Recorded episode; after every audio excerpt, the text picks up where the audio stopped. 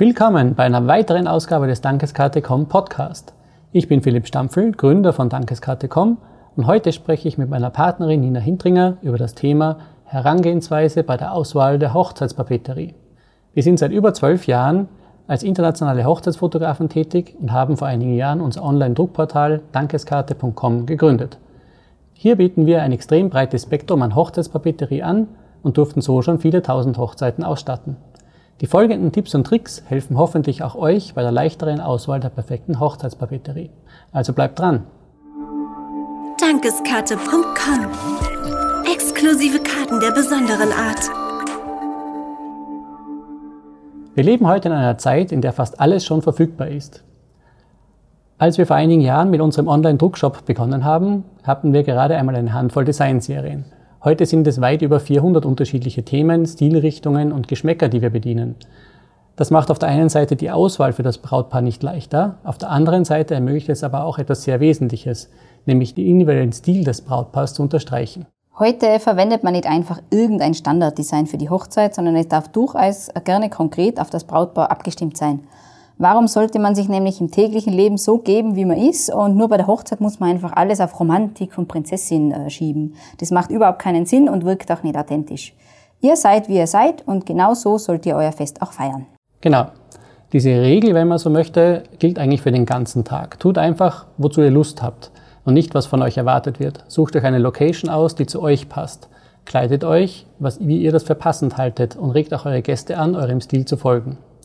Findet ihr kein Design, welches euch äh, sozusagen als roter Faden für die Hochzeit dient, dann entscheidet euch einfach vorerst bei der Einladung für etwas Schlichtes und Ruhiges. Später im Planungsprozess, wenn es dann in Richtung Location, Blumen und so weiter geht, entwickelt sich vielleicht eine Vorstellung, die auch besser zu euch passt. Und dann könnt ihr Tischkarten, Menükarten, Kirchenhefte und so weiter einfach in diesem Stil fortsetzen. Seid ihr euch erst einmal darüber einig, äh, wohin die Reise gehen soll, könnt ihr auf die Suche nach der passenden Hochzeitspapeterie machen.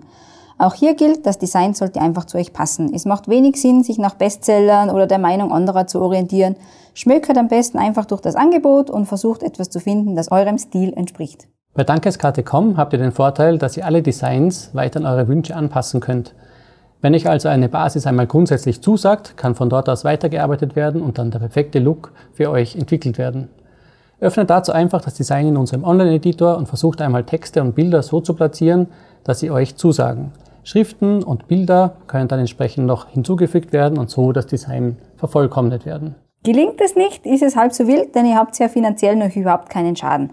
Oft sieht man erst mit den eigenen Bildern und Texten im tatsächlichen Design, ob einem das Endergebnis dann auch wirklich noch zusagt. Das ist also ganz normal, also macht euch keine Sorgen. Überzeugt es euch nicht vollkommen, da sucht einfach ein anderes Design, welche jene Punkte, die euch zuletzt gestört haben, abdeckt. Zum Beispiel ein Design mit etwas mehr Platz für Text um den kompletten Inhalt unterzubringen. Oder aber ihr feilt am Text selbst und schaut, ob ihr diesen vielleicht kompakter gestalten könnt, wenn ihr am Design festhalten wollt, aber einfach nur ein bisschen weniger Platz verbrauchen wollt. Dazu gibt es noch einen Tipp, denn oft ist weniger mehr. Das heißt, es müssen nicht unbedingt drei Bilder auf einer Einladungskarte platziert werden.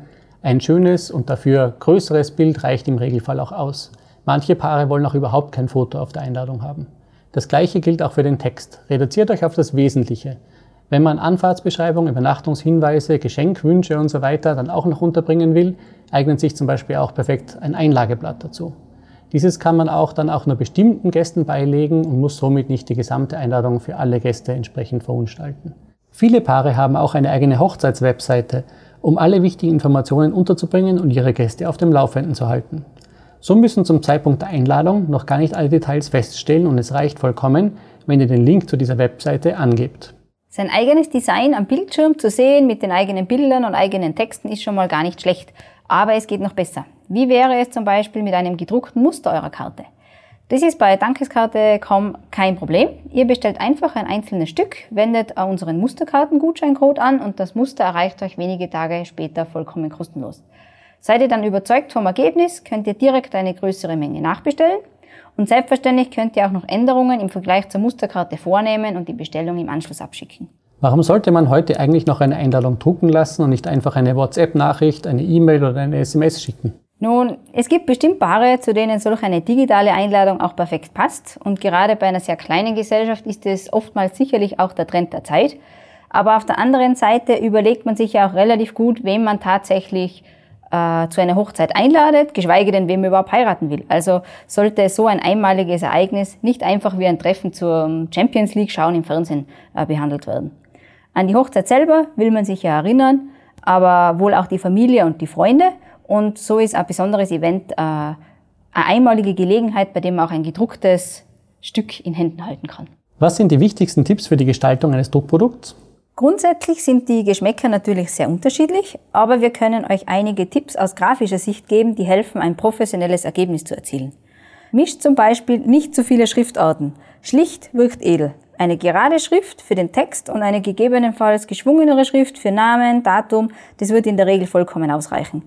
Fließtext in geschwungener Schrift ist absolut nicht empfehlenswert, da dieser sehr schwer zu lesen ist und zu viele Schriften zu mischen wirkt meist unprofessionell und überladen. Achtet bitte auch auf die Schriftfarben.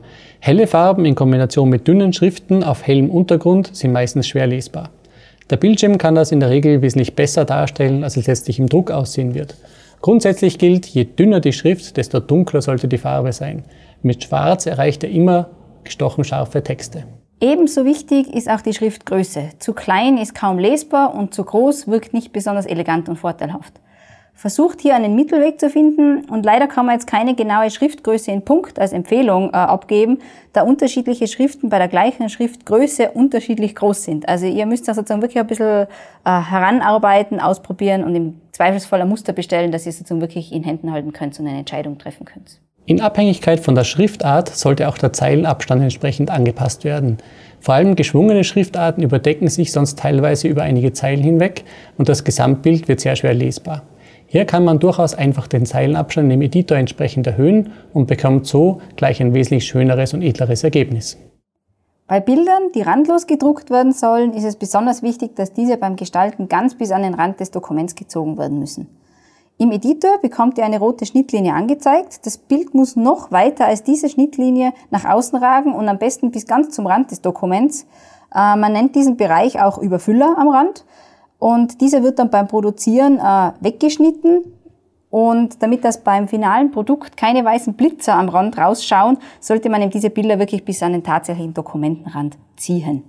Unser Online-Editor zeigt auch übrigens eine entsprechende Hilfe an, sobald ihr ein Bild in Richtung Rand bewegt, also äh, damit ihr auch wirklich auf Nummer sicher gehen könnt. Bei Fotos ist es generell wichtig, dass diese nicht so dunkel sind. Eure Gesichter sollten da immer korrekt belichtet sein. Man sollte euch also gut erkennen können. Der Druck wird nämlich immer in der Regel etwas dunkler werden als die Ansicht am Bildschirm, denn im Gegensatz zum Bildschirm ist das Druckergebnis natürlich nicht hinterleuchtet.